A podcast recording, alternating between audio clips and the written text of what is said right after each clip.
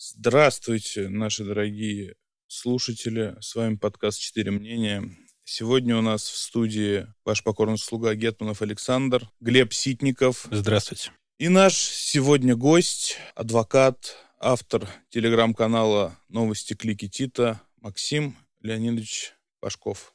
Добрый вечер. Сегодня с нашим гостем мы постараемся э, интересно и наверное, аккуратно поговорить о защите по политическим делам, о вообще судьбах адвокатуры и судьбах Родины.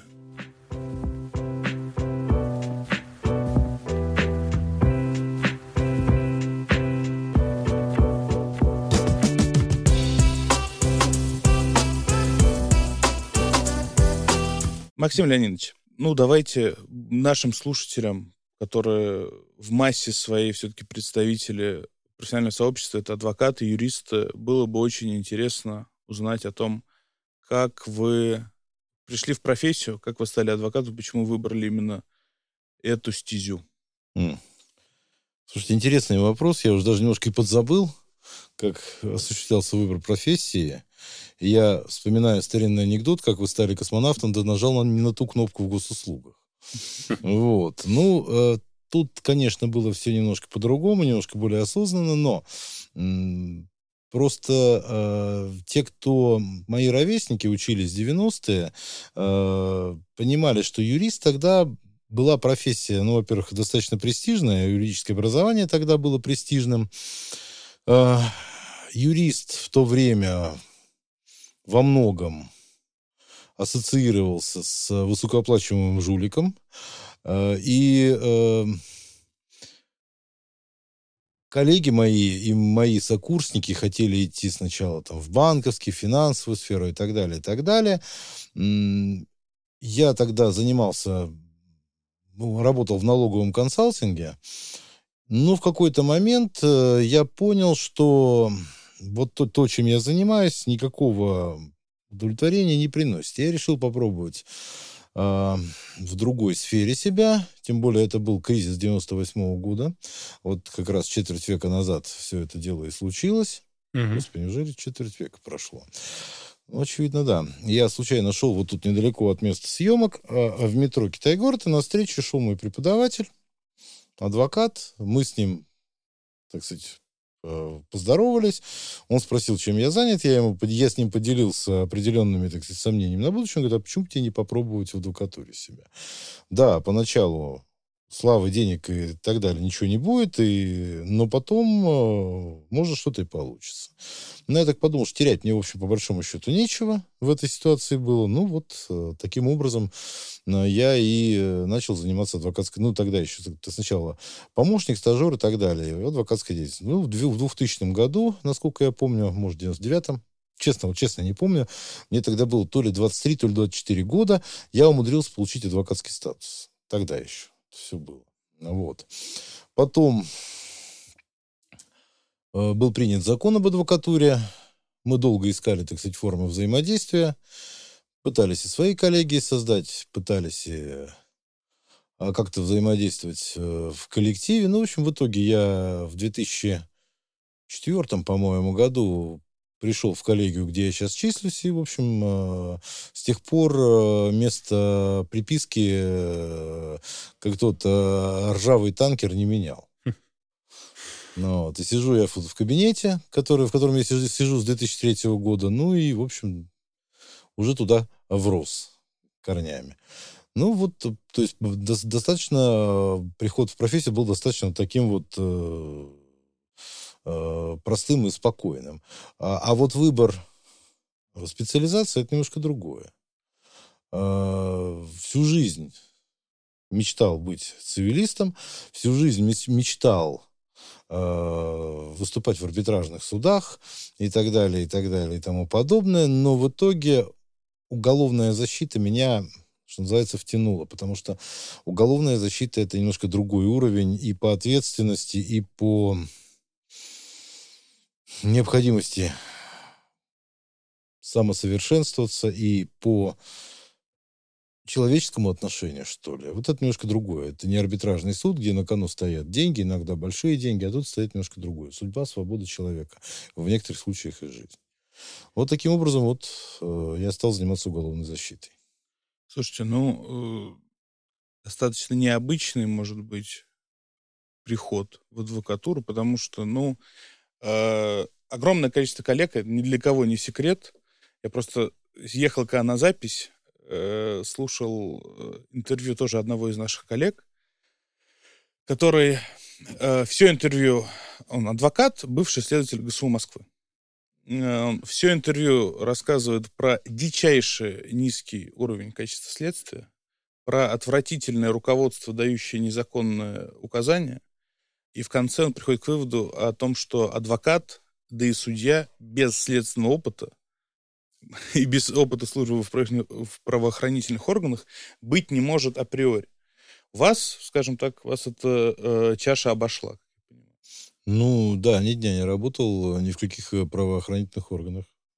Есть такое дело. А мне понравилась э, полная противоположность э, с тем, как у меня происходило. Э, потому что ну, вы сказали, что мечтали там об арбитражных судах и выступать по экономи- так, в экономических спорах, да. А у меня был ровным счетом наоборот.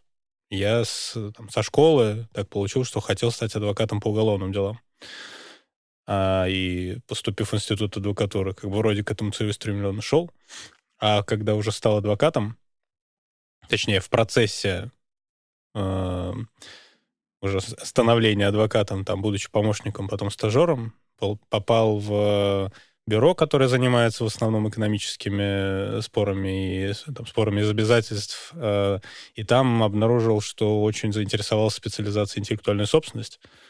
И в итоге ушел абсолютно в сторону от уголовных дел. И вот сейчас у нас, получается, в нашей тесной компании авторов вот этого подкаста э, адвокатов, э, в принципе, трое из четырех. Учились все на институте адвокатуры при этом. А, но только Саша у нас занимается чисто уголовными делами, а все остальные занимаются цивилистикой. Вы знаете, Глеб, а, была такая замечательная поговорка. Если хочешь развеселить Господа, расскажи ему о своих планах. Это вот э, у меня вот есть э, совершенно замечательный одногруппник. А, и вот мы как-то общались с ним. Но, к сожалению, он сейчас настолько высоко находится в этой жизни, что простое общение, ну, в принципе, достаточно затруднительное. Ну, слушай, говорю, тут вспомни, кем ты хотел быть в, в институте? Он говорит, ну как, это жуликов ловить следователем, а кем стал? Угу. Судьей, судьей-цивилистом. Высокого уровня судьей-цивилистом. Ну, не худший трек, на самом деле. Безусловно, безусловно, не худший трек, безусловно, не худший трек. Но это вот к вопросу о том, а, что ты думал, кем ты будешь, и кем ты стал на самом деле. Естественно, он, так сказать, не жалеет абсолютно своей нынешней, так сказать, ситуации. Я не жалею. Ну, все, что не делать, все к лучшему. Слушайте, ну вот возвращаясь, да, к опыту в правоохранительных органах, а вы вот вообще считаете это обязательным для адвоката, который практикует по уголовным делам? Насколько это важен и ценен тот опыт, который э, он приобретет, особенно в, в следствии, скажем так, в нынешнем, в органах следствия нынешнего извода? Или, может, категорически не надо, наоборот? По поводу необходимости такого опыта, ну что, я вам скажу, Генрих Павлович Падова.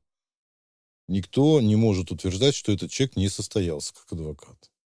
Генрих Павлович Падова не имеет ни одного ну, дня одного, да, а, работы в правоохранительных органах. Это вот к вопросу, это, это к вопросу, ну вот я вчера с ним разговаривал, мы с ним сейчас общаемся, так мне, в общем-то, достаточно сильно свезло в этом отношении.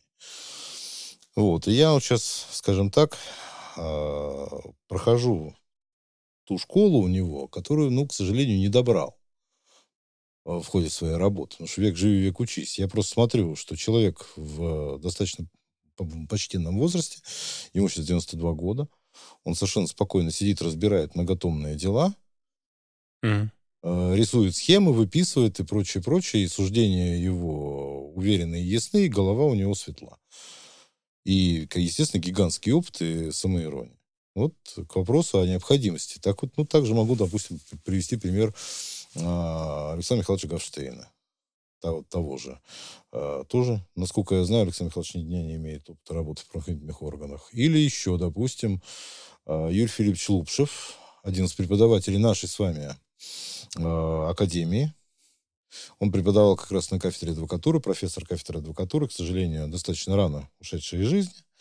Юрий Филиппович, когда рассказывал, как он дошел до жизни такой, стал адвокатом, а он сказал, что я, говорит, следователем мечтал быть. Я, говорит, следакам за водкой бегал.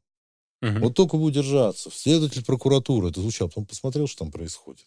Нет, нет, нет. И ушел в адвокат, и опять же не жалел ни разу. А если вопрос поставить так, не вредит ли это? А вы знаете, я, мне трудно сказать за других. Я не знаю, вредит, не вредит. А, Разные есть люди в правоохранительных органах тоже. А, но, к сожалению, к сожалению, тенденция такая, что да, действительно, а, нам умные не надобны, нам надобны верные. Ну, и опять же, как эм, обратная сторона медали, набрали, набрали верных, а спрашивают потом, как с умных. Ну вот. И качество следствия, да, действительно. Все идет к упрощению, все идет... Э, э, ну, мы вообще уже, так сказать, э, шутим очень грустно, что ну, давайте пускай следователь по расследующему делу вынесет приговор по первой инстанции. Ну, что, собственно говоря, держать вот все это. Но, тем не менее, опять же, как говорил товарищ Сталин, но по другому поводу, других судов у меня для вас нет. Ну, если ты считаешь, что в этих судах ничего не можешь сделать, ну, тогда вот стол, э, клади удостоверение в народное хозяйство. Все просто. Или, да. или, или, или. Слушайте, ну вот э, про то, что снижается качество следствия, там, как я за свой, ну, с вами несравнимый опыт работы, ты с каждым годом э, замечаешь, э, так и другие коллеги про это говорят.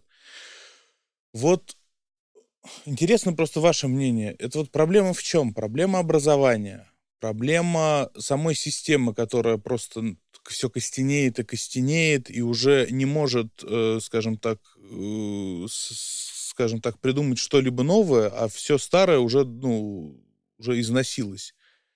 Вот э, почему оно действительно ухудшается? Даже там коллеги, которые ну, намного старше, которые практикуют с советских времен, говорят о, о, о том же, что следователь прокуратуры Совет СССР, там, ну, это что-то невероятное. Ну, по, по сравнению с нынешним. Ну, я бы, так сказать, начал бы достаточно издалека. Э, вот в те времена, так сказать, советские времена, а, был, были такие, их называли выжняки.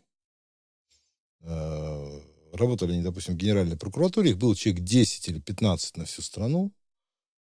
И э, как мне рассказывали люди, которые проработали достаточно большое время и в Генеральной прокуратуре Союза тоже, э, на совещаниях аргумент «важняк так считает» был достаточным аргументом для принятия решения. То есть э, вот следователь так считает, это, это к вопросу о том, какие были, э, какая была репутация этих людей – и какое, какое, какое к ним уважение испытывали остальные. Слушай, ну это 10-15 человек, скажем. Ну, тем не менее. Вот на уровне у... прокуратуры СССР. На уровне прокуратуры Союза. Но следователь прокуратуры тогда действительно был в какой-то степени более процессуально независим. Потому что он действительно мог принять решение. Он действительно мог за свои решения побиться. Ведь поймите, образование здесь это не самое главное. Это, конечно, очень важно, но это не самое главное. Важно, знаете что? Характер. Вот если у следователя есть характер, если он готов бороться за свое как бы, решение, отстаивать свою позицию и прочее, вот тогда он становится следователем. А если ты начинаешь заниматься, вот выслушивать от начальства указания, угу. э, сам свое мнение отстоять ты не можешь, ну, какой, прости, какой ты следователь? Ты э, господин оформитель. Вот что тебе приказали, то ты оформил. Следователь и судья, кстати говоря, это тоже характер. Ну, судья точно. А э... у нас тут, простите, идет, э, ну, немножко, ну, на мой взгляд, э, сильно неверный кадровый отбор. Потому что э, вот раньше помнится, был еще молодой, задорный, э, какие-то там э, мысли бегали, э, попал на какую-то адвокатскую, так сказать, конференцию, где адвокаты с трибуны, это 2003 или 2004 год был, а кричали о том, что вот надо бы запретить судьям из прокуратуры отбираться. Надо бы запретить, надо бы. Сидел там мудрый старый змей Юрий Артемьевич Костанов, который сказал, ребят, не надо просить к вам прислушиваются. И, но будет-то только хуже.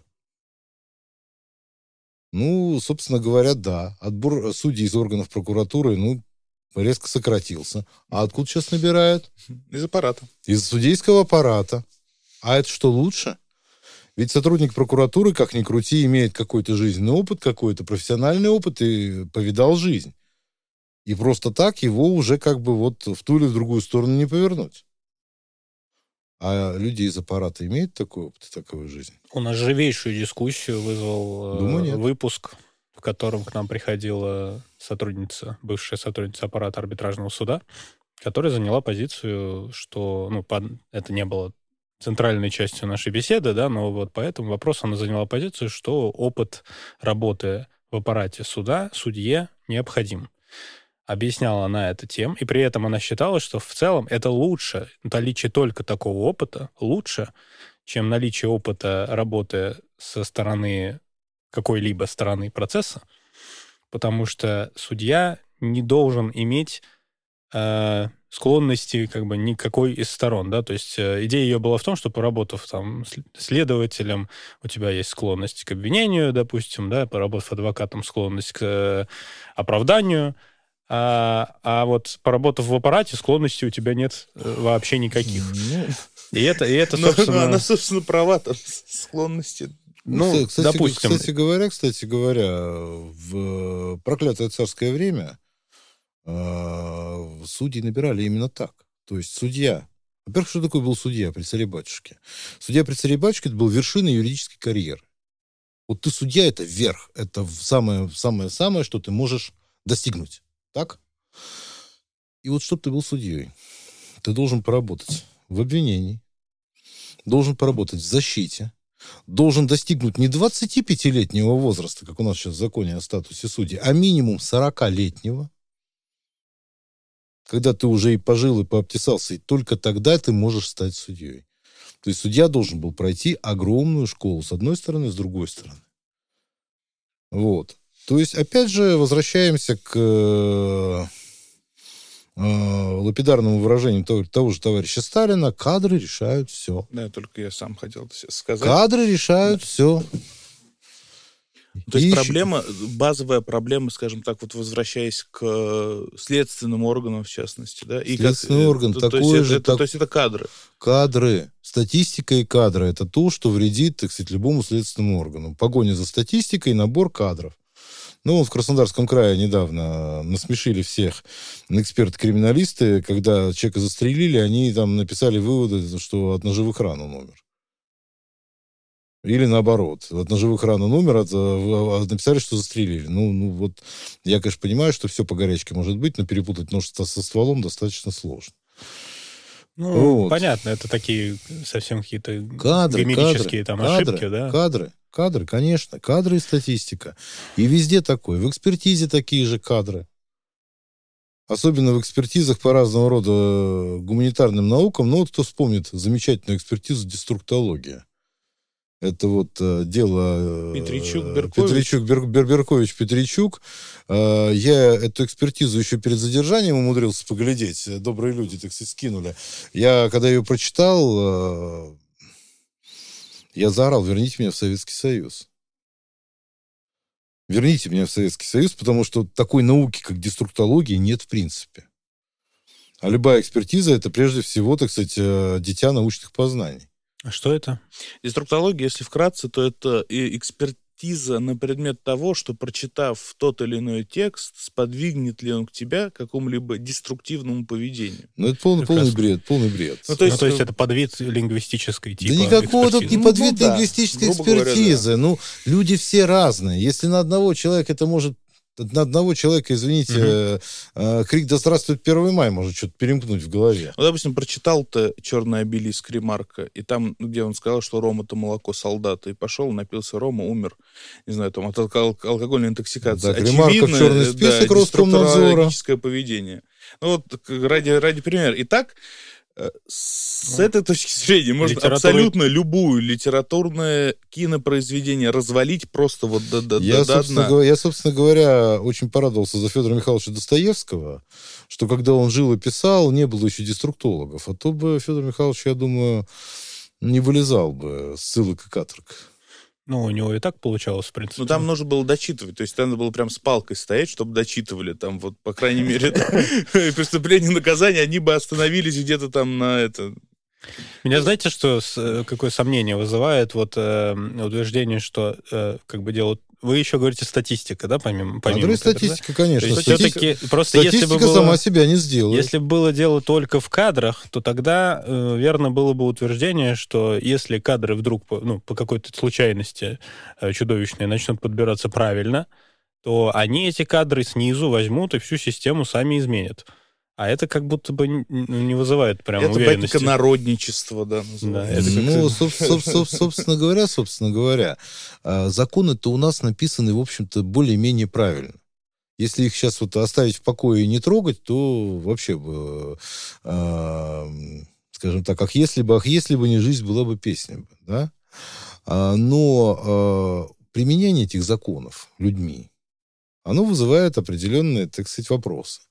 А так как вот кадры и статистика, это две основных, так сказать, беды. Ну вот, скажите мне, вот тоже по этому делу Беркович Петричук, я в нем не участвую, но у меня просто вот один вопрос. Это в чью голову могло прийти по пьесе вот этой возбудить статью об оправдании терроризма? Вот покажите мне этого человека. Кто это придумал? И вот что у него под э, черепушкой варится? Как фуражка налезает.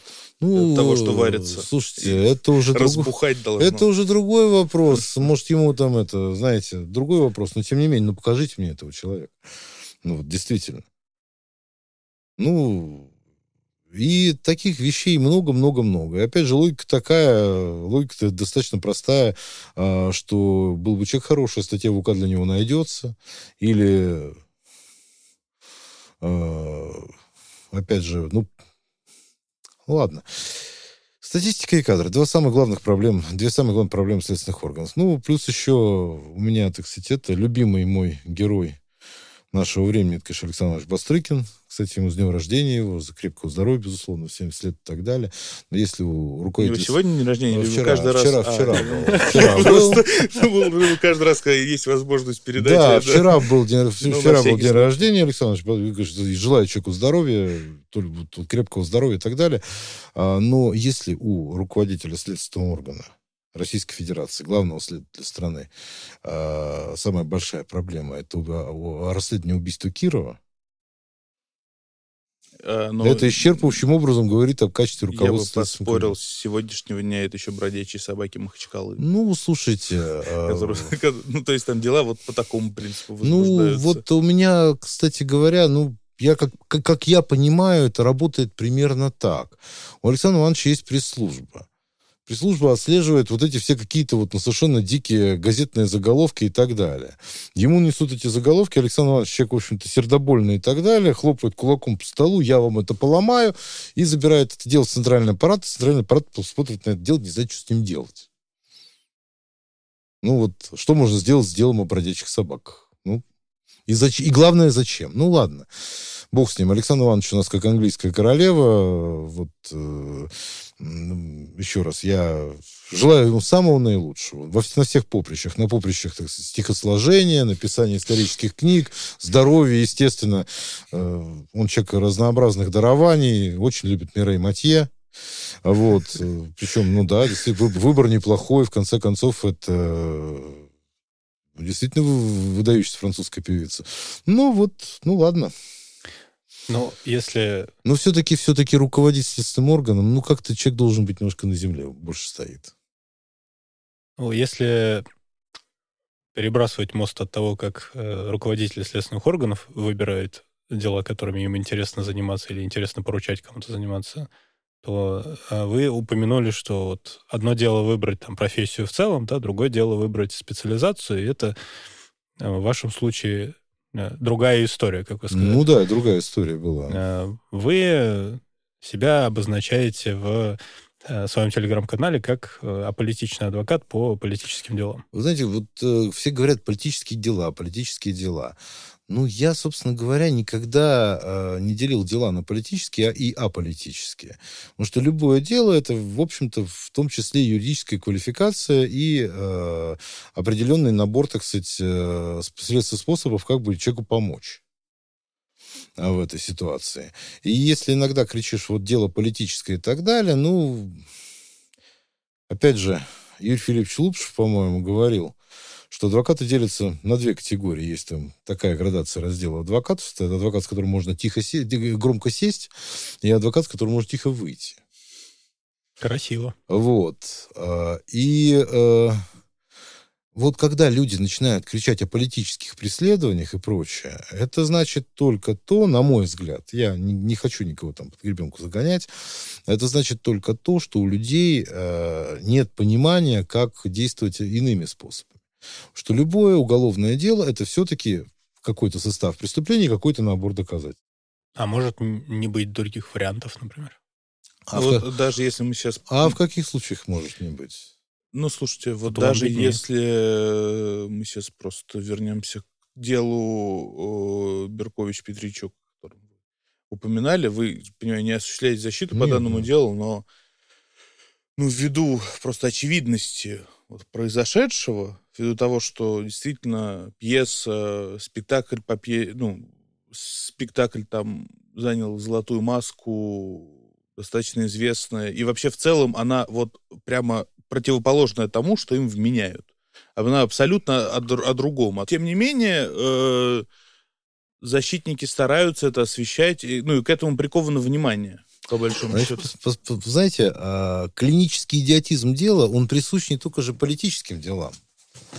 Бывали дела, так сказать, которые не имели никакого отношения никакой политики, но были иди- идиотичнее некуда. А, может быть, вы слышали, не знаю, а был такой адвокат Семен Львович Ария. Ну, конечно. Конечно. Вот. И, кстати говоря, там, по-моему, Генрих Павлович рассказывал, что к нему пришли серьезные люди на серьезный разговор, на серьезные деньги. И эти серьезные люди как-то вот походе сообщили, что в том числе с Арией ведут переговоры, и Генрих Павлович, который уже там, ну, в определенной степени пришел к тому, что фрукт, яблоко, река Волга, адвокат Падва, а, он сказал, что, ребята, я даю вам совет, заключите с ним договор, он лучше меня. Вот. У него в замечательной его книжке «Записки адвоката», если кто не читал, ну, рекомендую всячески. В интернете она есть, скачать можно совершенно свободно. Был такой, был, был такой образец такого клинического идиотского дела, когда в 1983 году гражданин Советского Союза, все это было, кстати, на территории тогдашней Украинской Советской Социалистической Республики, а, приобрел видеомагнитофон. И э, стал показывать не за деньги – а вот в дружеских компаниях разного рода фильмы. Что он показывал? Он показывал бархатные ручки, украшения строптивой, роки, ну вот что-то вот все такое. В общем, не выходя там за рамки вот этого все. Значит, было возбуждено на него уголовное дело. Организация ну, сообщества, мешающего досугу граждан. Угу. Что вот он, оказывается, их насильно привлекал к видеомагнитофону, показывал разного рода растленные фильмы. В общем, получил он лет пять за это дело с конфискацией, естественно, видеомагнитофона. А, и Ария взялся на, уже так был, был, была такая стадия надзора, Ария написал блистательную жалобу, и украинская генеральная прокуратура сказала, нет, все законно, все обосновано пришлось жаловаться в Москву, и Москва, естественно, э, дело по протесту генерального прокурора, дело было прекращено, и человек был выпущен. То есть ну, такой же идиотизм Это тоже дело, где там экспертизу, экспертизу фильма экспертизу проводили, фильма там, проводили вот члены по, это, парткома, там, парткома, месткома, да. месткома, да, да, да. Ну, то есть Хотя- это старая, в общем, практика, да? Ну, собственно, старая практика. Ария, а- а- ну, Ария же нашел, э, он же не кричал, что это какое-то такое преследование. Он разложил эту экспертизу на молекулы. В частности, он написал, что вот э, преподаватель истории партии. В Ну, там экспертной оценивает комиссии. роки. Там, да. Да, хотя вопросы истории, серьезе. хотя вопросы истории партии в этих фильмах как-то ну, вот не затрагиваются. Ни в «Бархатных ручках», ни в «Роке» и так далее. Там этика психологии семейной жизни и еще чего-то. То есть Ария просто в жалобе указал, что эксперты некомпетентны. Вот.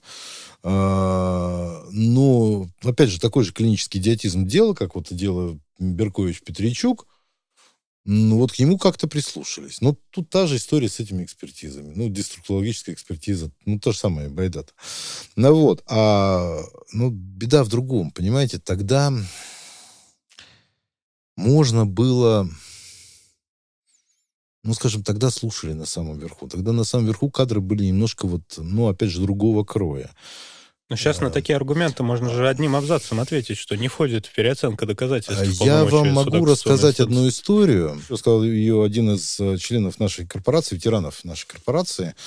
А, Это были, ну, вроде бы как последние годы Советского Союза, и Верховный суд Советского Союза возглавлял тогда, а, ну, не скажу без преувеличения и пиетета, выдающийся юрист Евгений Алексеевич Смоленцев. И тогда практиковался личный прием. То есть при определенных, так сказать, усилиях можно было попасть на прием к самому председателю Верховного суда СССР. И вот коллега говорит, что я написал жалобу, мне Смоленцев отказал, я попал к нему на личный прием. И Смоленцев мне говорит, что ну я же уже посмотрел эти доводы, я же уже дал вам ответ. Ему говорят, Евгений Алексеевич, ну вот э, вы не учли вот это, вот это, вот это, вот эти обстоятельства, они все-таки важные, вы не в полной мере их разобрали, я бы попросил вас пересмотреть ваше решение.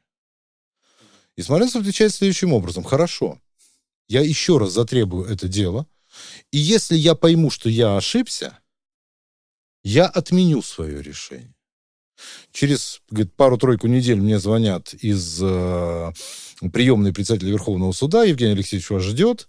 Коллега говорит, я прихожу. Смоленцев стоит с бумагой, протягивает ее мне. Я ошибся, уважаемый, не помню, как его звали, Иван Иванович. Я ошибся, правда. Вот новая бумага. Я отменяю свое предыдущее решение, и я вношу протест. Вот скажите, пожалуйста, вы представляете себе сейчас, э, чтобы чиновник судейский высочайшего уровня признал бы свою ошибку?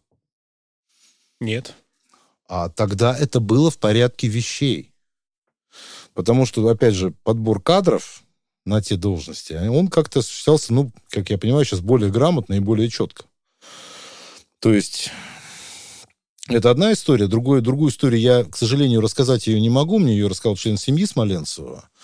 А, Но подробности я просто не вправе их рассказывать. Но я могу сказать, что Евгений Алексеевич отказался члену Политбюро в просьбе. И, кстати говоря, ничего ему за это тогда не было. Никаких последствий он тогда э, не получил. То есть... э, а почему? Потому что, во-первых, у Евгения Алексеевича был характер, действительно. Во-вторых, Евгений Алексеевич был действительно юристом высочайшего уровня. И в-третьих, репутация. И вот э, отсутствие института репутации у нас в России, как такового, оно и ведет вот э, к такому правосудию, когда э, Верховный суд э, на жалобу из 15 листов на полстраницы делает отписку.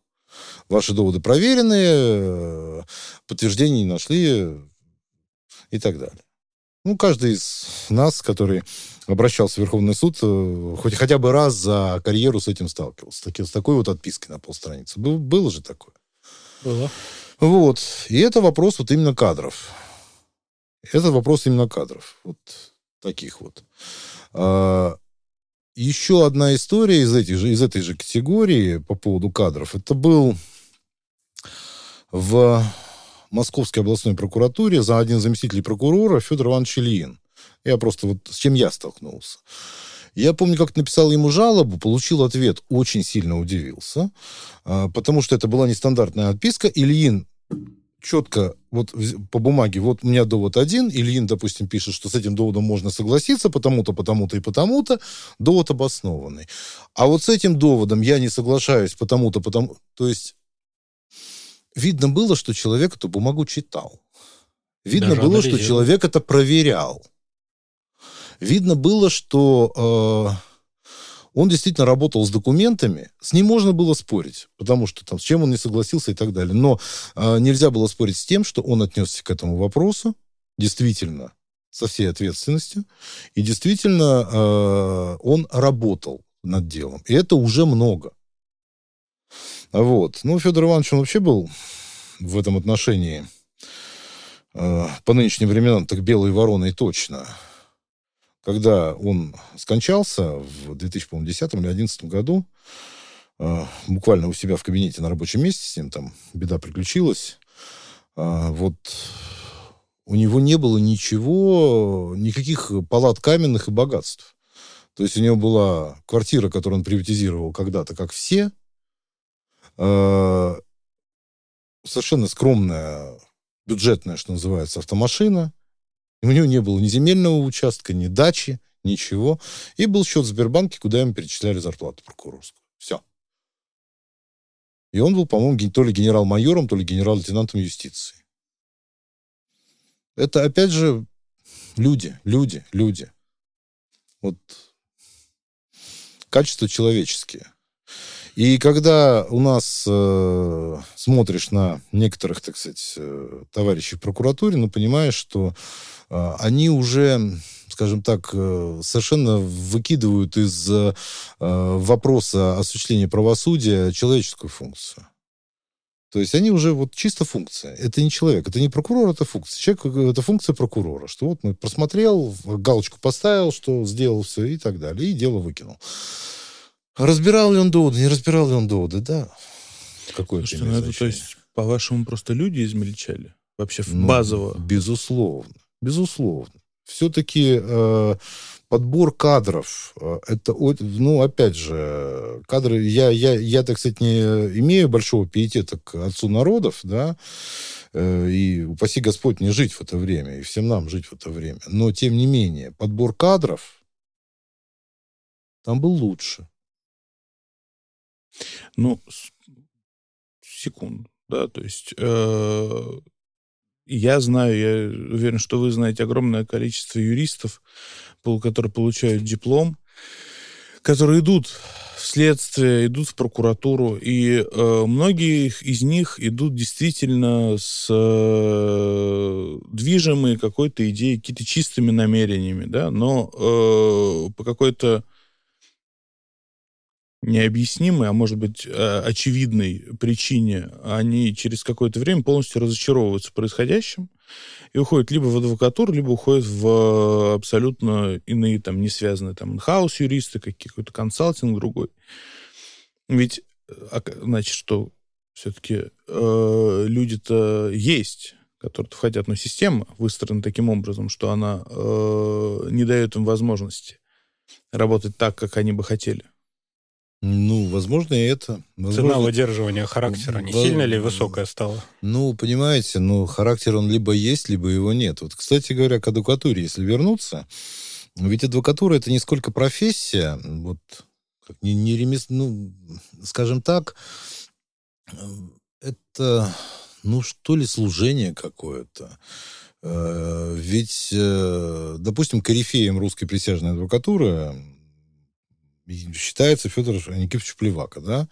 И вот у него была такая замечательная фраза, что за прокурором стоит закон, а за адвокатом стоит человек. И вот человек садится на шею адвоката, адвокат везет его, и страшно упасть с этой ношей. Это вот э, нормальная адвокатская кредо, когда ты видишь в доверителе, ну, допустим, не сколько решений твоих, допустим, финансовых проблем, не денежный мешок и так далее, а прежде всего человека. И, э, опять же, когда я шел работать, мне как-то сказали, один мудрый человек сказал такую фразу, если ты пришел в адвокатуру заработать бабла, вот чисто заработать денег, ты не заработаешь. Если ты пришел помочь людям, деньги к тебе придут. определись с приоритетами. Потому что, ну вот мы сейчас э, на паузе с Александром обсудили один вопрос. Сейчас появляется огромное количество коллегий, которые, ну, фактически отдел из э, следственного органа увольняется в полном составе, организует коллегию адвокатов, ну и кричащая вывеска. Мы решим ваши проблемы. Несите деньги, мы решим ваши проблемы. Но ведь так, э, это, на мой взгляд, не совсем правильно. Это нельзя так делать. А, потому что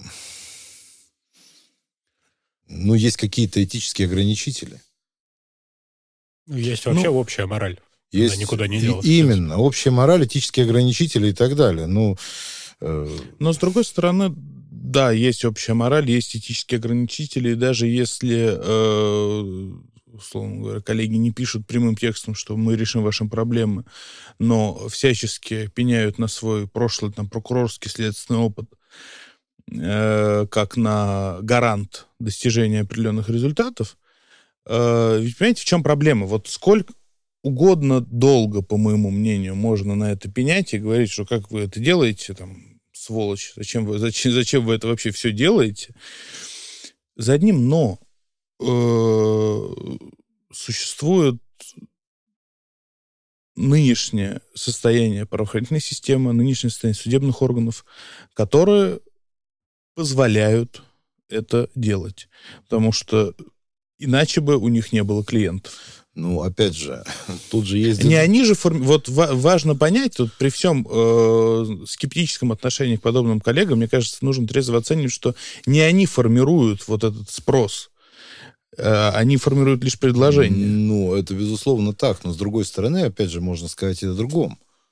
А, что а, связи, они тоже не вечны. А профессионализм, мастерство – это категория постоянная. Если люди решают свои вопросы именно наличием связей, что мы сейчас со всеми тут передоговоримся, договоримся и так далее, но в конце концов те люди, с которыми они работают, они в итоге э, будут уволены когда-нибудь рано или поздно. И что тогда? Связи кончились? Согласны? Такое ну же да, тоже, да, такое же тоже такое может тоже быть. возможно. Ну, тут можно тогда приблизительно такой же аргумент привести по поводу профессионализма, потому что профессионализм — это все-таки умение эффективно работать в определенной системе правил, правильно? А не совсем так. Или обходить такие а правила, не, но тоже, не, опять же, не, ловко и эффектно. А если вообще все меняется, или, например, те, кто имеет право так сделать, говорят, а вот эти правила теперь никого, кроме вот вас, профессионалы, уважаемые, вообще, в принципе, не волнуют. Так профессионализм — это все немножко не, не, не умение работать в системе с правилами. Это немножко другое. Это, это называется приспособленчество. Профессионализм — это прежде всего умение, э, скажем, оперировать инструментами закона таким образом, чтобы э, облегчить ситуацию доверителя максимальным максимальном уровне. Ну, это я и подразумевал под умением работать при наличии а, определенных правил, то, что вы говорите, э, оперировать инструментами не, закона. Это, Для этого эти это инструменты определ... должны быть. Это не определенно. Ну, закон-то у нас есть. У нас, э, как кот Матроскин говорит, деньги-то у нас есть. У нас ума нету. Вот. Закон, он всегда закон. И рано или поздно, в любом случае, ну, опять же, делай, что должен, и будь, что будет. А, вот э, к вопросу, скажем так, э, есть же, опять, есть же, есть же понимание там нестандартных ходов каких. То есть, когда ты четко понимаешь, что обычная, обычный алгоритм действия раз, два, три, четыре результата не дает, ну или дает привычный результат нулевой. Значит, надо искать какой-то другой подход к этому делу. Вот, условно говоря, там, с, с тем же делом нового величия, в которое я, так сказать, попал как э, Куршевель, ну, совершенно случайно в это дело зашел, если честно. Но э, я там просто, когда вот это все дело э, шло в работе, э, я решил попробовать э, сыграть э, на, знаете, на чем? Там была совершенно четкая провокация со стороны правоохранительных органов. Детишек собрали, детишек организовывали, детишек подталкивали к определенным действиям. Они, правда, не пошли, но неважно. Ну вот, ребята, в том числе уважаемые люди при власти. Ну, не при большой власти, а при средней власти. А вы не боитесь, что с вашими детьми может быть то же самое в тех условиях? Подумайте. И получилось так, что когда вот это вот э, суждение было вброшено туда, ответ-то был получен, а боимся. А что это такое? А почему вот так с детьми можно? То есть вот к вопросу о политических, так сказать, взглядах и прочее, ведь э, если вы обратили внимание, в том деле у меня не было никаких политических высказываний. У меня было именно вот это. Что вы не боитесь провокации против ваших детей. Даже не, не, не вы у власти, а вообще люди, которые рядом стоят. Вы не боитесь этого? И вот именно это, в общем-то, и действительно было. То есть, когда э, газета «Взгляд», которая тогда принадлежала ну, совершенно вот как этот, правее их была только стенка, да, а, написала редакционную статью, что у нас есть вопросы к следствию по этому делу, я понял, что этот раунд как-то мы выиграли. Что если даже эти, этих людей, которые поддерживают все решения власти, какими бы они ни были, вот этот вопрос забеспокоил, и действительно они стали писать, ну, действительно, ну, провокация, это же совсем уже никуда не годится и прочее. Я понял, что, ну, вот, очевидно, цель, цель достигнута. И в итоге, э, по-моему, я не слышал, чтобы кто-то еще вот действительно в каких-то делах что-то такое было, чтобы э, изменили меру пресечения обвиняемых в таких статьях. Ну, ну подожди, там терроризм. Там экстремизм и так далее, и так далее. Ваш не... подзащитный, по-моему, вообще условный срок. Да, условный срок. Э, в принципе, я считаю, что, ну, я считаю, я считаю, что это был результат э, максимально возможный сложившихся условий. Ну, потому, да, по экстремистской, там, террористской, террористической статье, условный да. срок, да. Это... И именно потому, что мы просто нашли правильные слова. Слушайте, ну, а есть... если бы мы кричали, что власть у нас такая, все у нас такие и так далее, ну, результат был бы, ну, возможно, так сказать, это... Э, был бы какой-то хайп, но человек бы сидел. Ну, вот зачем так? Это, опять же, англичане, у них право существует немножко подальше, чем у нас. Ну вот. И высокий суд в Лондоне работал тогда, когда у нас там а, а, еще русская правда Ярослава Мудрого работала. Тут англичане, они выработали очень хороший критерий работы адвоката. Веревка всегда достается клиенту. То есть адвокат может сколько угодно э, хайповать, как это сейчас говорят, э, пиариться и прочее, прочее на своем доверителе, но отвечает-то доверитель за все это дело. И ну, последствия да. идут на него. И если э, адвокат работает, ну, куча же была примеров. Помните, у Тэфи был рассказ «Модный адвокат»? Да. Потрясающий рассказ. Очень описывает состояние, очень хорошо описывает состояние нынешней, э, во многом нынешней российской так называемой политической адвокатуры. Вот, кстати, я хотел у вас спросить насчет политической адвокатуры. Э, а вот вообще, ну, она в целом, по вашему мнению, существует как таковая? Знаете, я не скажу. Адвокатура, она есть адвокатура. А вот политическая, ну, я Вспоминаю, опять же, историю русской присяжной адвокатуры, золотой век, который был, да, там же э, тоже было очень много действительно политических дел вот этих. Но кто имел максимальный успех из адвокатов, который работал по таким делам? Не политические адвокаты, не те, которые кричали, э, сатрапы, душители свободы, а те, которые работали, которые даже, в общем, не разделяли взгляды своих доверителей, но которые законным способом добивались определенных результатов. Успех-то был у них. Они именно помогали в основном людям. А вот адвокаты, которые кричали с утра подушители свободы, ну, как правило, нарывались на старинный адвокатский анекдот, что подсудимый за преступление вы получаете 5 лет, из них год за содеянный, 4 за адвоката. Ну, то есть кричать сатрапы для это политического послед... дела это, последнее это стандартное дело. решение, стандартное. А нужно нестандартное. Нужно, э, есте... естественно, естественно.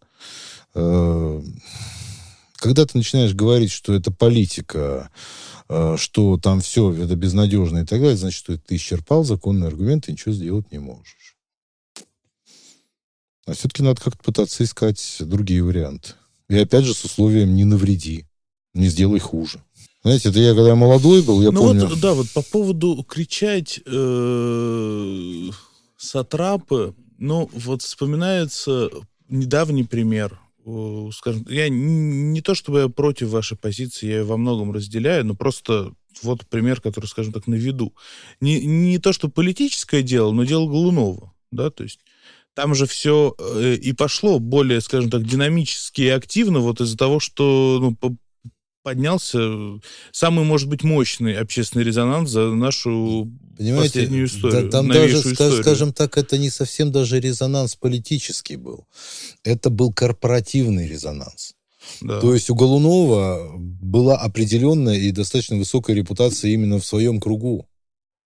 И поднялись, э, именно и поднялась корпорация за Голунова, прежде всего.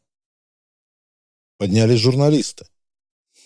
Причем журналисты из газет, крупных газет, федеральных газет и прочее. И, собственно говоря, э, когда вот эта вся тема начала раскручиваться, выяснилось, что это действительно было преступление против него. И действительно полиция подбросила эти наркотики. То есть, ну, опять же, умеют, когда захотят следственные органы работать. Вот. И тут не сколько политика, сколько именно корпоративная солидарность сработала. Хотя должен работать закон, опять же.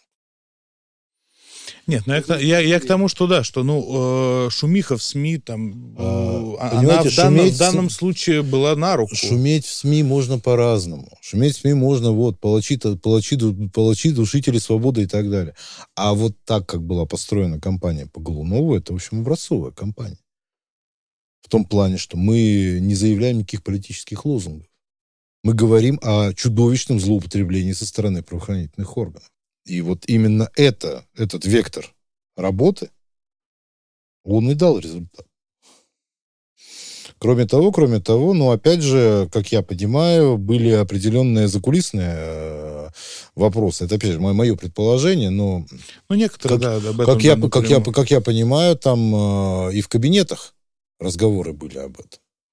Ну, потому что в этой корпорации есть люди с в репутацией корпора... достаточные, чтобы этот вес да. как-то в этой корпорации конвертировать есть, в такой В вот... этой корпорации есть люди, которые заходили в кабинеты, в большие кабинеты и говорили, что это безобразие, что это черт знает что, что это ни на что не похоже, и к ним прислушались. Но ведь проблема-то в том, что это похоже и похоже на огромное количество дел, которые так и не изменились. Э, по ним приговоры после того, как уже вот эта история про Голунову прошла и был, была доказана э, не просто провокация, было просто доказано да. совершение преступления со стороны правоохранительных органов. Вот это тоже, скажем так, в, к дискуссии о том, заявлять или не заявлять политические требования. Да, не было никаких политических требований, но и спасли одного человека. Это, это, это много, это много. Это много, безусловно. Но э, а какое огромное количество приговоров по наркотическим делам э, ну, народная, было, народ, при, народная было приблизительно статья. с тем же, э, даже если не меньшим, э, объемом доказательств. Mm. Огромное и, количество. Ни практика Верховного суда не изменилась по итогу. Слушайте, ни практика, в свою очередь, э, скажем так, э, возвратно-поступательно, э, практика следственных органов в данном случае не изменилась. Просто мы выдернули одного человека, используя свою корпоративную солидарность. Был бы Голунов водопроводчиком, ну, возможно, бы и преступление к этому в отношении него не, не совершили. Но, тем не менее, ничего бы и не произошло. Это к вопросу о... Я Э, просто к тому, что не выдвигать политические лозунги в, данной ситуации... Смотрите. Очевиден результат. Тут э, не, не вопрос в политических лозунгах. Тут вопрос немножко в другом, я считаю. А, во-первых, во-первых, у нас а, вот сейчас следственная практика идет каким образом? Ведь раньше, опять же, проклятые советские времена, тоталитарные, э, прокуратура – это было не пустое слово. Это была действительно рабочая система, которая контролировала следствие. И не было для следователя злейшего врага, чем надзирающий прокурор. Сейчас прокуратура – это какая-то такая декорация. Ну, в Москве напрямую, то есть все жалобы, уже неоднократно лично я сталкивался с тем, что жалобы, Понятно. пишущие в прокуратуру Москвы, Понятно. их спускают не просто на уровень района, их, их спускают прям ровно следователю. Напрямую следователь отписывает по ней ответ. Ну, знаете, И- иногда... И, вас даже и иезуитски об этом Уведомляют. уведомляют. Вы есть. знаете, ино- иногда, иногда бывает, знаете, и очень забавно. Вот честно бывает забавно, когда я помню, там писал по одному делу, очень много писал, что э, предъявленное обвинение по 159 мошенничество написано обман и злоупотребление доверием, что в законе так быть не может, или то, или то. Два способа. Мне, естественно, там написали, что ваша жалоба там несостоятельная и так далее, но следующее обвинение было уже с конкретизированным способом. То есть, ну, наверное, где-то как-то сработало. Вот. Ну, опять же, говорю, Ну, так про- это получается вопрос системы. Это- вот, вот это, то, что теперь это у прокуратуры это- нет полномочий. Это неправильное, скажем так, а, ну, на мой взгляд, неверное распределение, ну, вот этой системы сдержек и противовесов. То есть было следствие, но была прокуратура. Я к тому, что вот ну, сейчас, допустим, резко, опять же, А правильный подбор кадров в прокуратуру происходит, по, по, вашим, по вашей, допустим, теории, да? Но система Нет, такова, нет, что это нет. ничего не поменяет. Нет, э, дело в другом. Дело совершенно в другом. А, Понимаете, в чем дело?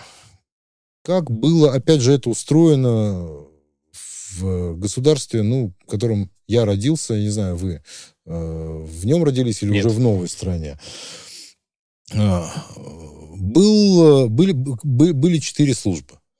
Это э, МВД, это э, Красная Армия, это э, Комитет госбезопасности и это прокуратура. А наверху было партийное руководство. И партийное руководство очень хорошо помню 1937 год, когда одному органу да- было дано чрезмерное количество прав, и чем это все закончилось, все помнят, а, никому из вот этих вот органов сильно голову возвысить не давал. То есть, если Комитет госбезопасности поднимал голову, тут же накачивали МВД полномочий. То есть, система сдержек противовесов. И, естественно, партийные органы стравливали эти службы между собой, не давая им сдружиться, а сами работали верховным арбитром. И разрешали споры, когда вот ходили а, оттуда туда, оттуда оттуда. А что у нас сейчас в стране происходит? Слушайте, ну, честно говоря, учитывая, что си- система сдержек и противовесов это Никакой си- краеугольный камень э, такой кондовой демократии, да, который вот, ну, той, Э, той ну- которую учат на, на теории государства и права в университете и так далее. Это вот прям Монтескио в Ну, лучшем вы виде. понимаете, это И не приводить Монтескье. пример, что это в не- Советском Союзе это- была система сдержек Это и не. Монтескье. Это было условием выживания в- правящего класса. Простите. Потому что если правящий класс упустил бы где-то здесь что-то, этот правящий класс был бы сожран.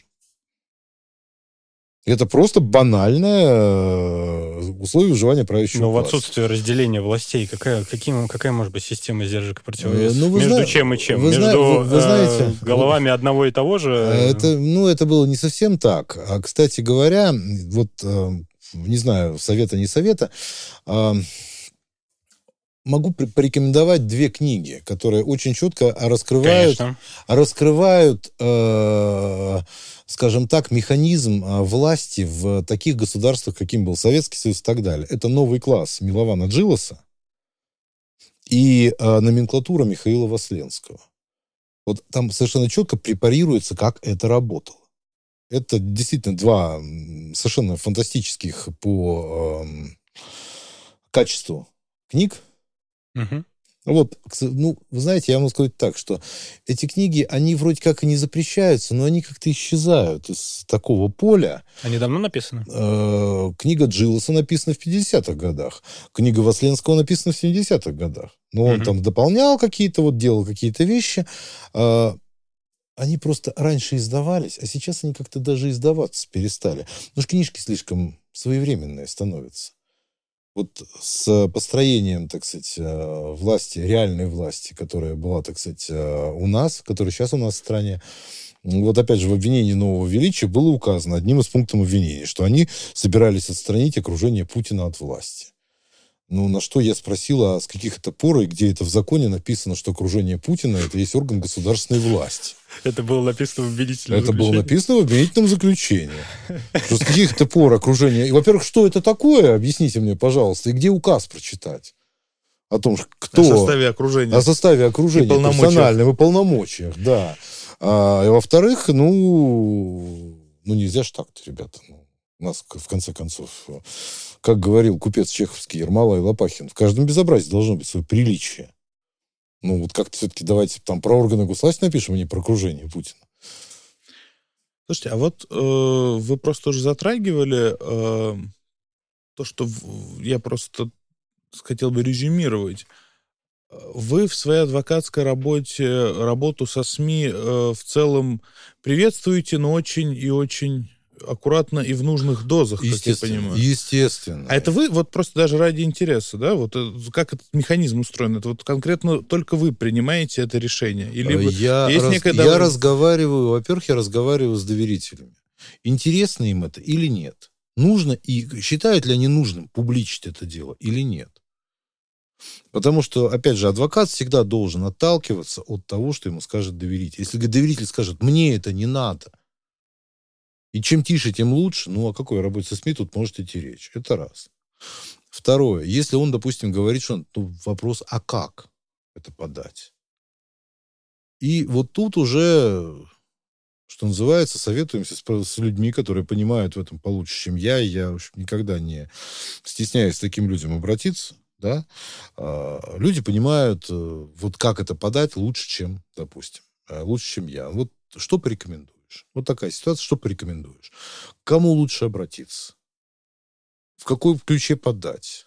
И прочее, и прочее, прочее. Такие вещи, они, кстати говоря, очень нужны бывают. Очень там, когда дают правильное направление и правильных людей к этому направлению, тогда это все гораздо интереснее бывает и прочее. Потому что журналисты же они тоже преследуют свои цели, мы это тоже должны понимать.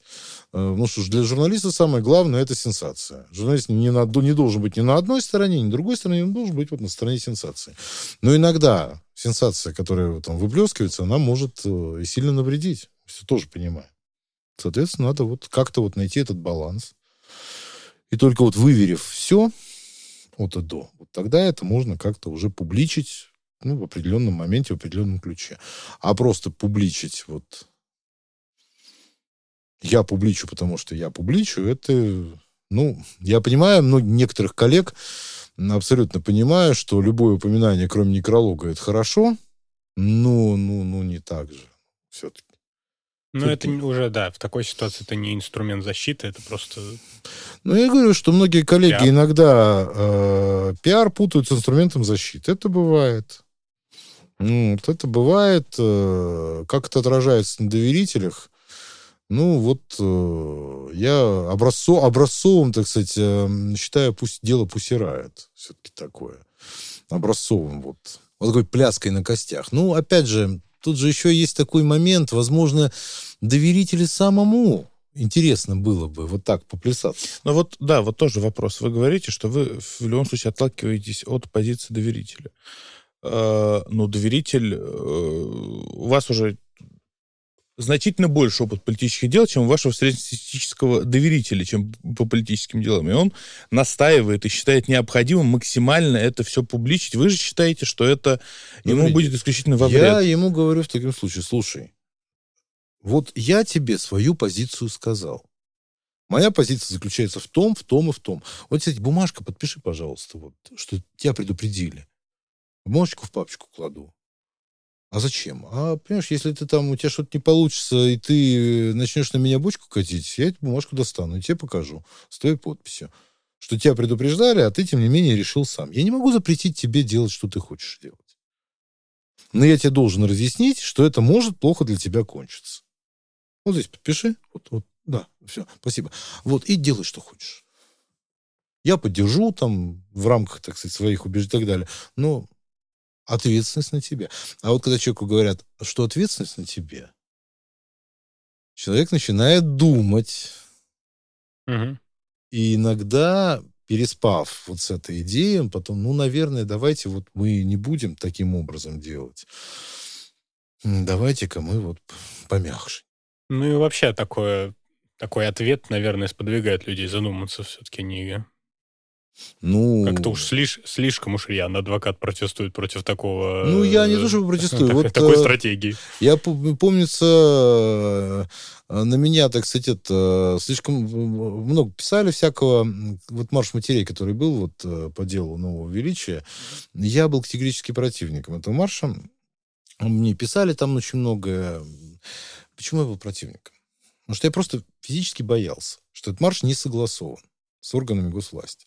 Соответственно, ответственность за происходящее там будут нести те люди, которые заявили.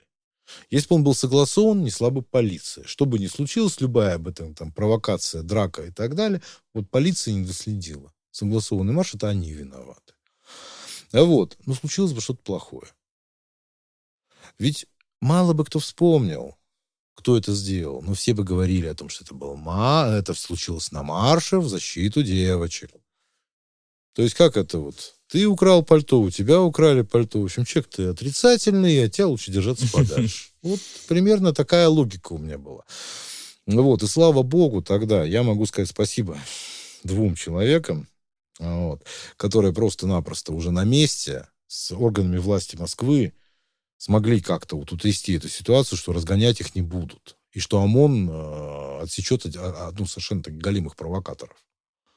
Вот ОМОН действительно там работу выполнил, провокаторам объяснил, что сюда лезть не надо. Вот. И слава богу, что так все закончилось. Все хорошо. Ну, хорошо. Все, все хорошо, что хорошо кончается. Слушайте, а вы много, э, ну, я, так скажем, давний читатель телеграм-канала, кстати, еще раз напоминаю, что э, наш сегодняшний гость, автор телеграм-канала «Новости Клики Тита», очень интересный, на самом деле, очень разноплановый канал.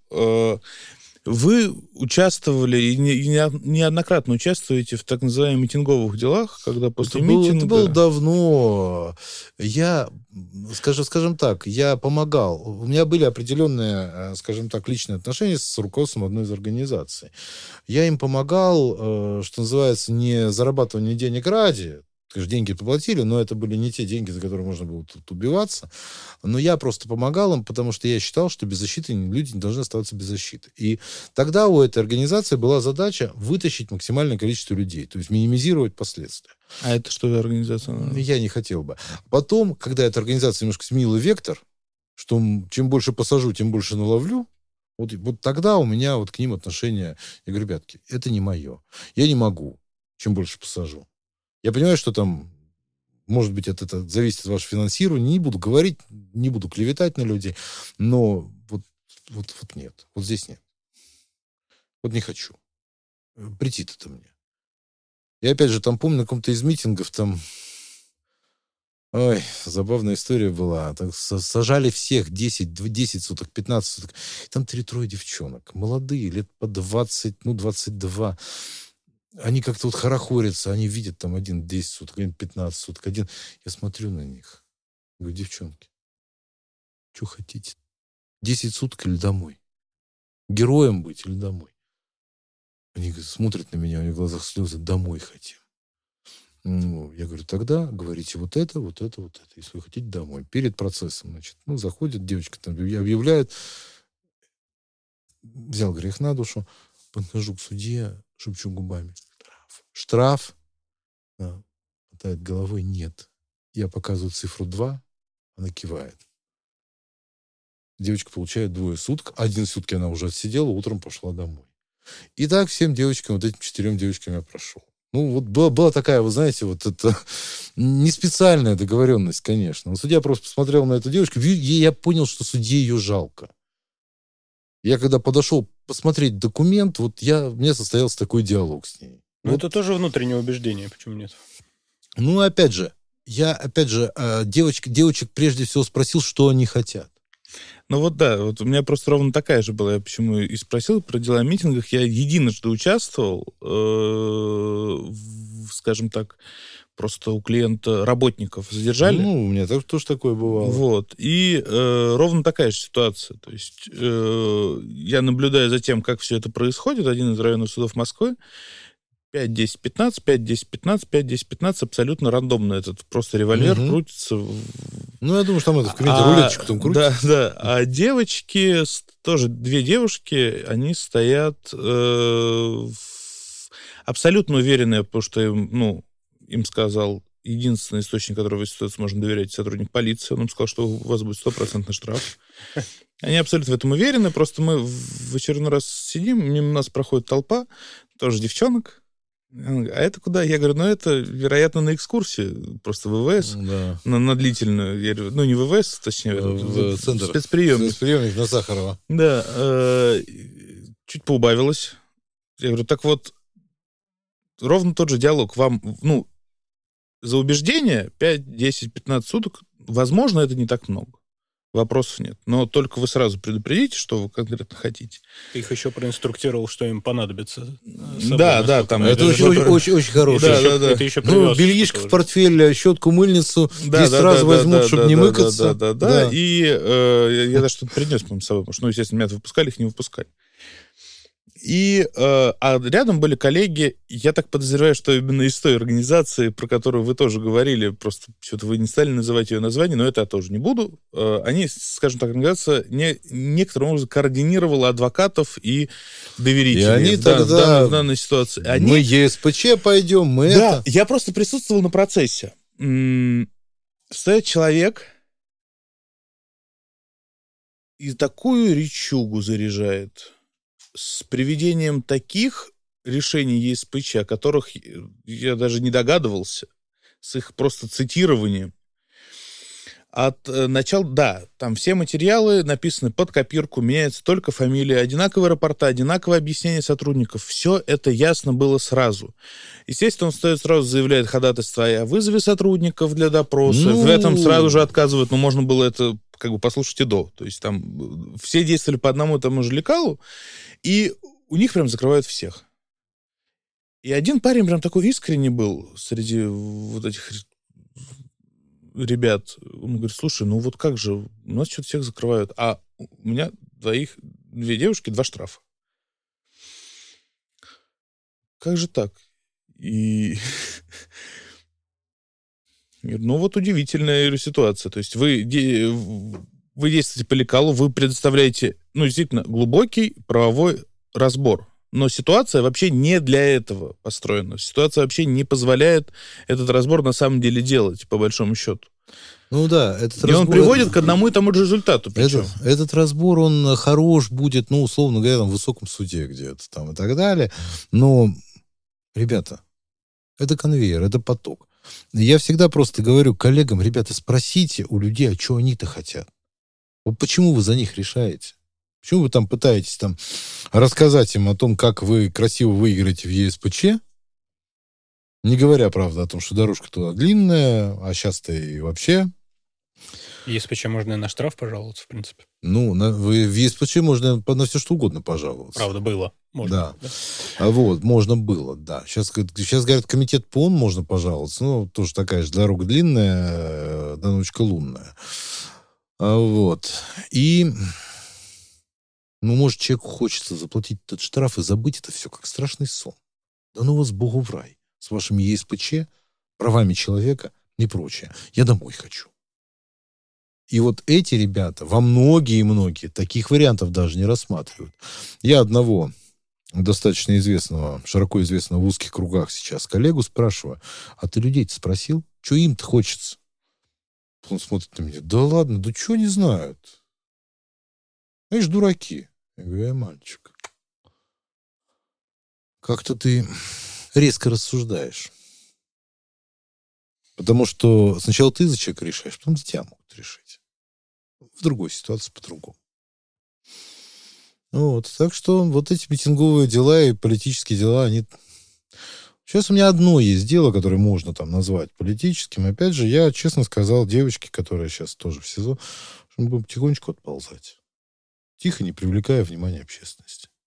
Чем дальше отползем, от, тем лучше будет. А что у меня прогноз какой дадите? Ну, кто же сейчас прогноз-то даст?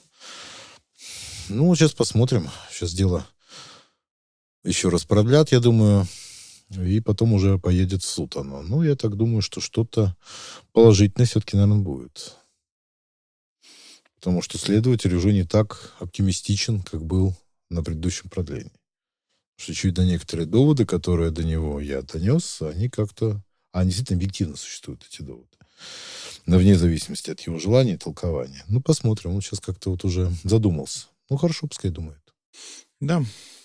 Ну вот, знаете, очень часто, когда э, в какой-то публичной сфере, в СМИ, там, неважно, блогеры а, обсуждают дела политического характера, многие считают, что работа адвокатом в таких случаях, работа адвоката в таких делах носит характер несколько паллиативный, потому что вот, приговоры уже все давно написаны, ничего тут по большому счету решить невозможно и прочее, прочее, прочее.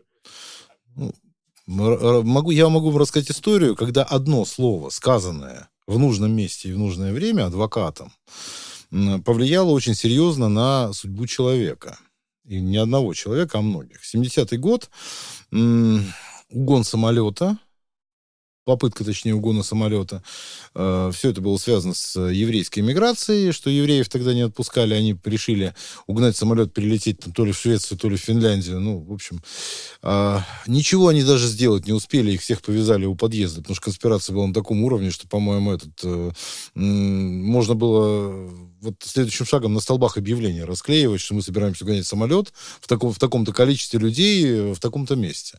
Ну вот, и был приговор, естественно, в 70-е годы со всей строгостью. Он, у прокурора шел дым из ноздрей.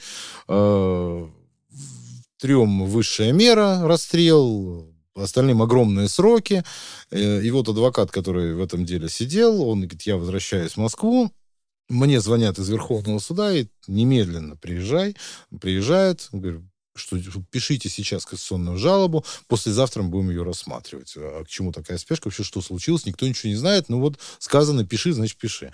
Человек пишет кассационную жалобу, выходит в Верховный суд, а в Верховном суде прокурор говорит, что ну да, вот мы погорячились с расстрелом, давайте заменим там расстрел 15 годами.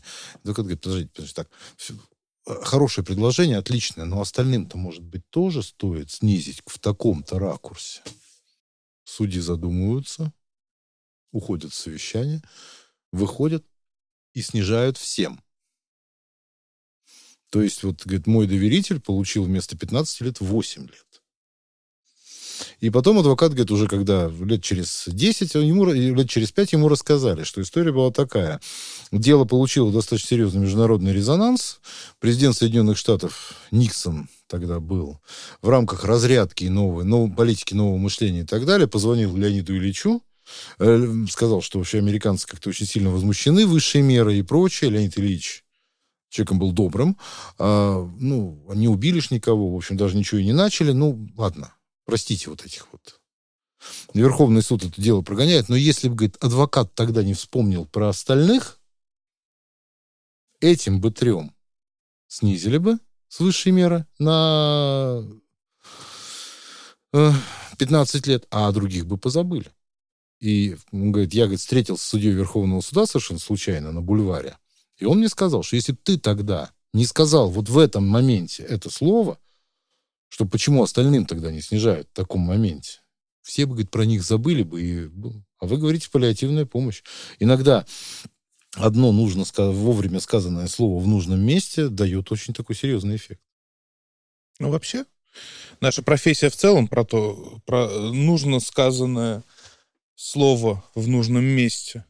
У нас даже это в присяге сказано, что своевременно оказанная помощь. Мы обязуемся не только квалифицированно, а своевременно ее оказывать. Ну, в общем, да. Некоторые коллеги считают это призывом к безделью.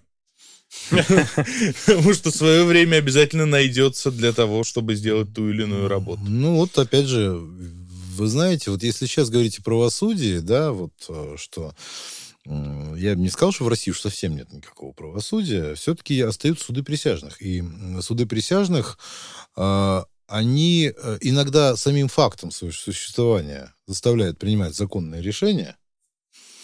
Это лет пять назад э, у меня был опыт. Я защищал... В Питере была такая совершенно жуткая история. Солдаты бежали из госпиталя, а, по дороге убили двух медсестер.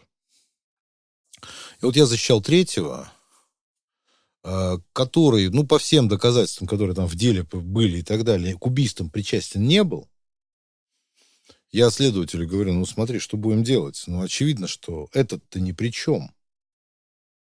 Он, э, вот когда убивали первую медсестру, находился в больничной палате и увидел шесть человек одновременно что он находился в палате, которая, ну, то есть к убийству он никакого отношения не имел. И вторая ситуация такая же. Следователь говорит, ну ладно, мы один состав уберем, а другой оставим. Я говорю, хорошо. Вопросов нет, вы приняли решение, оформляйте его как надо, предъявляйте обвинение и готовьтесь к суду присяжных.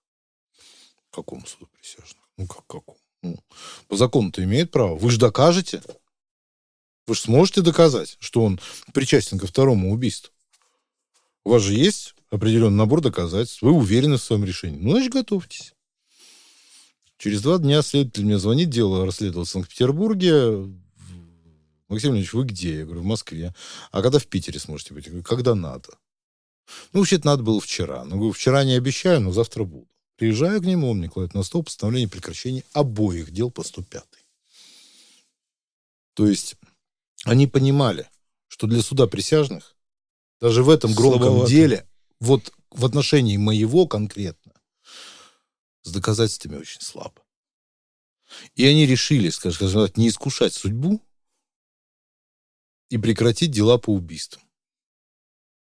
Ну вот э, сам факт наличия в нашей стране такого правового института, как суд присяжных, в этой ситуации сыграл вообще отлично. Согласитесь, что вот даже само упоминание, что ребята будут присяжные, Вторая история, там 111 4 все держится на показаниях одного свидетеля. Алкоголец та еще, которая, так сказать, шесть раз, шесть, шесть раз допрашивалась, шесть раз рассказала разные версии, как оно было. То же самое. Суд присяжных, я, слава богу, там смог поменять ему меру пресечения со стражи на домашний арест человеку. А, судья тоже это увидела, что есть очень серьезные нестыковки вот в этих вещах.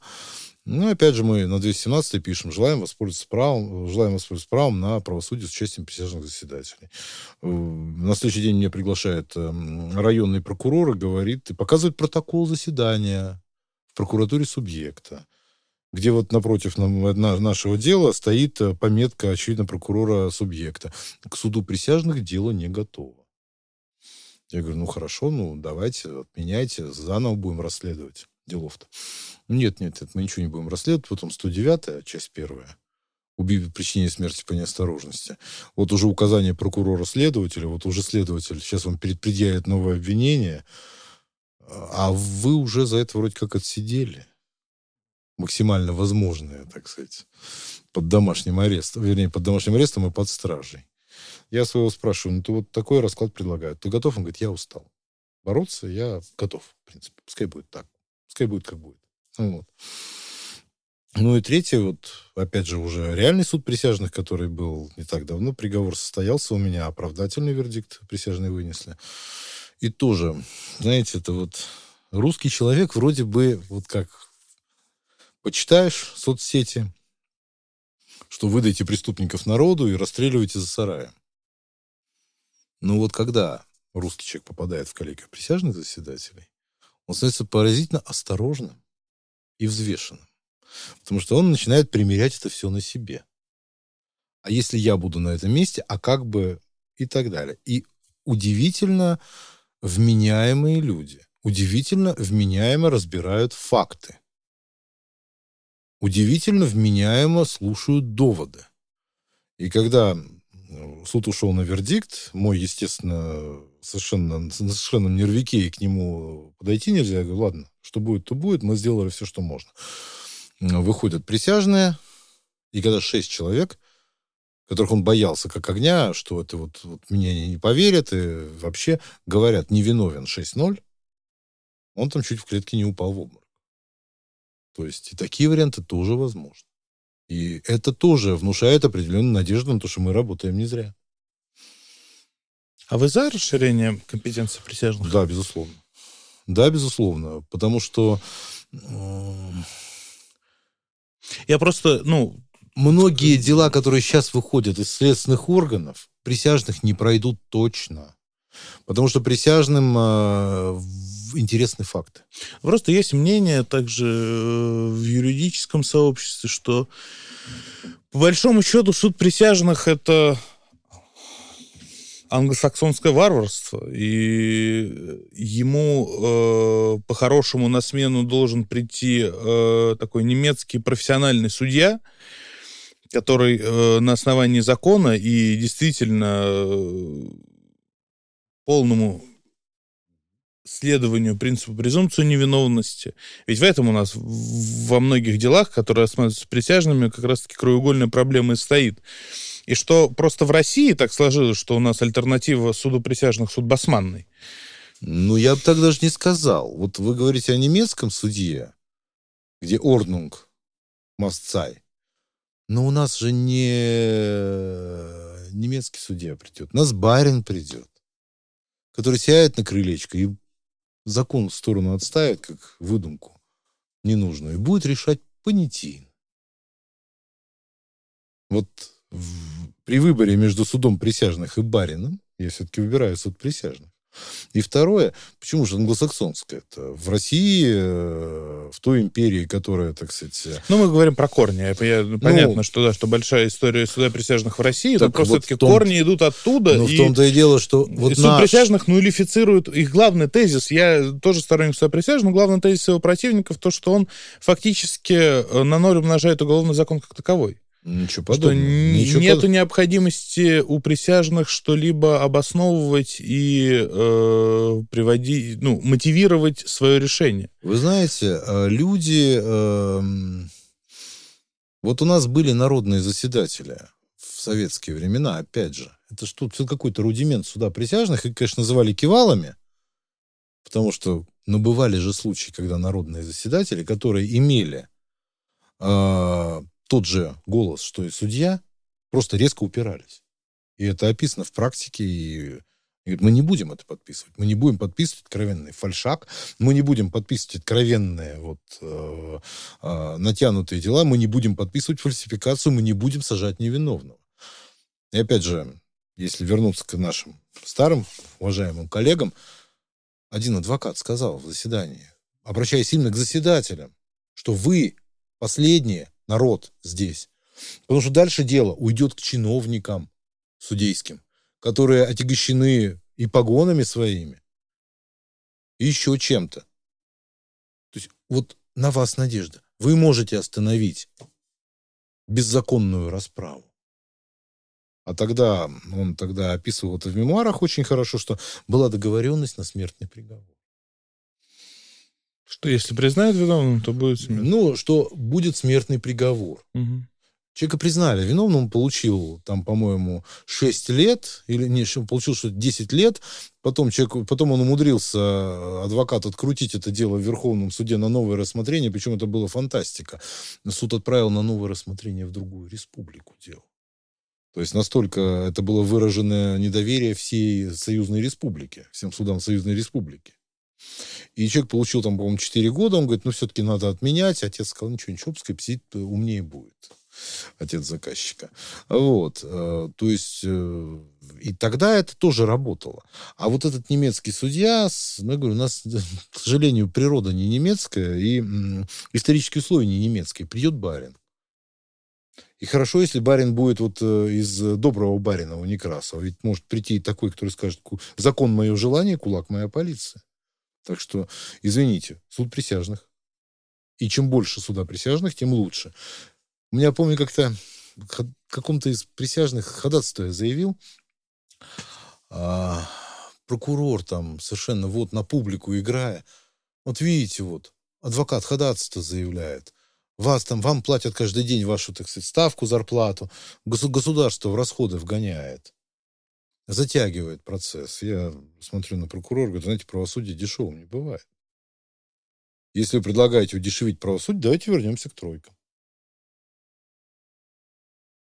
Прокурор там заорал, что я оказываю незаконное давление на присяжных. Судья и ему, и мне замечание.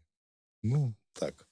Вот. Уравновесило немножко, так сказать, позиции. Так что суд присяжных только.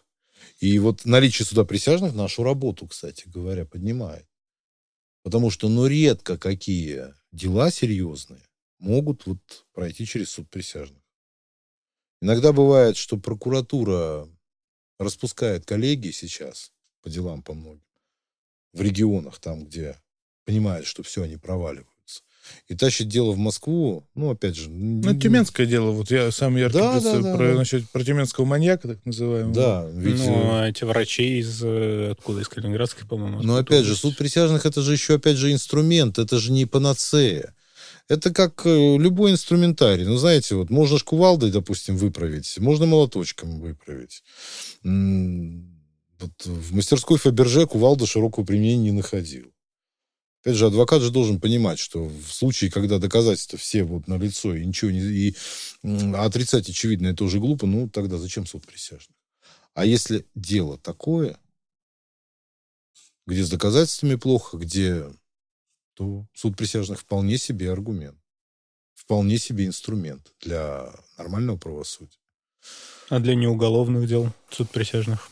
Я с, тру- я с трудом представляю суд присяжных для неуголовных дел. Потому что все-таки мы немножко все-таки отошли от имперских тех дел, которые были в России. А, Ведь в царской России, по-моему, был суд присяжных для, по гражданским, по имущественным спорам. Ну, там было вообще другое понимание имущественных споров, наверное. Ну да. Что-то могло быть, я думаю. Но мы, по-моему, сейчас ну, слишком отошли от этого всего. К добру ли, к худу ли, бог его знает. Но вот по гражданским делам я вот немножко не представляю себе суд присяжных. Да, в принципе, знаете, гражданство, правосудие по гражданским делам у нас оно, в принципе, вполне себе рабочее. И что-то новое ты ловишь, и какие-то новые идеи, они все равно прорастают даже вот в гражданском процессе. То есть судьи уже, ну, ну не косно относятся. То есть раньше от фразы злоупотребления правом су- суды открещивались свят, свят, свят. Тут А всё- сейчас вполне начинает работать и этот институт. Тут все становится лучше, чем дальше вы отходите от дел, в которых есть какой-либо публичный интерес государственный. Вот, ну, мне бы, например, было бы интересно посмотреть на дела с участием присяжных, например, под каким-нибудь налоговым спором, когда нужно было бы присяжным решить, ну, надо ли заплатить вот это огромное количество налогов, допустим, э, государству, вот этому предпринимателю, с учетом всех обстоятельств, на которые он пытается ссылаться каждый раз, там, э, ну, это средний такой вот предприниматель, который пытается каждый раз сослаться на то, что эта система делает э, приве- привела к ситуации, когда у него патовая эта, эта ситуация становится. Он, он либо э, эти налоги должен был бы заплатить, допустим, раньше, эм, хотя не должен был, и разориться, э, либо сейчас он, попытавшись построить успешный бизнес, должен их заплатить, и еще с этим не согласен, еще есть много правовых аргументов, что не должен. Ну и понятно, как это рассматривают судьи э, профессиональные часто. Вот. Но мне было бы очень интересно посмотреть, как это люди бы А вы знаете, раньше практика-то была совершенно другой по налоговым спорам. А, Раньше процентов 70 э, исков э, к государству удовлетворялось совершенно спокойно. Это сейчас Да. Э, немножечко где-то настройки подкрутили. Но сейчас есть очень хороший такой фильтр, это управление. Уж откровенно не готовое дело, откровенно дело с сомнениями и так далее, управление не выкинет. Оно скорее само поправит. Ну, тенденция такая, но я, насколько знаю, опять же, да, тоже не специалист, на самом деле, по налоговым спорам, но насколько я понимаю, что э, когда тенденция пошла к подкручиванию, как вы сказали, настроечек в судах, то это все постепенно откатывается и на уровень апелляции в управлениях и так далее. Нет, у меня товарищ, опять же, мой хороший товарищ, одногруппник, сейчас как раз в этой системе, я его спросил, что вот, а какой процент сейчас вы выигрываете? Он говорит, сто процентов. Я говорю, почему? А управление очень много отсеивает. Потому что управление не хочет ломать себе статистику и откровенно не готовые дела, где есть определенные вопросы, управление либо отменяет, либо изменяет. Это тоже, в общем, нормально работает. Ну, остается только надеяться, что так оно и есть. Вот, так что, как, если, так сказать, заканчивать это все дело на оптимистической ноте, да, нашу беседу совершенно замечательно, ну, давайте э, в, любом, в любом случае э, других судов у нас нет, других законов у нас нет, других доверителей Ну, что говорить, у нас доверители тоже разные бывают. У нас тоже нет. Так что делаем, что должен. Дальше будет, что будет. Отличное завершение. А вам, дорогие друзья, слушатели, других у нас тоже нет. Э, спасибо за то, что вы с нами. Это нас э, сподвигает к тому, чтобы продолжать и звать наших замечательных гостей, одним из которых сегодня для вас был адвокат Максим Пашков. Обязательно подписывайтесь на его телеграм-канал «Новости Клики Тита». А заодно подписывайтесь и на наши площадки, на наш телеграм-канал и слушайте наш подкаст на всех аудиоплатформах, которые вам удобно, а также ставьте все лайки, сердечки, которые там можно ставить, и рассказывайте про нас друзьям. Это помогает нам развиваться. Всем спасибо, всем всего доброго.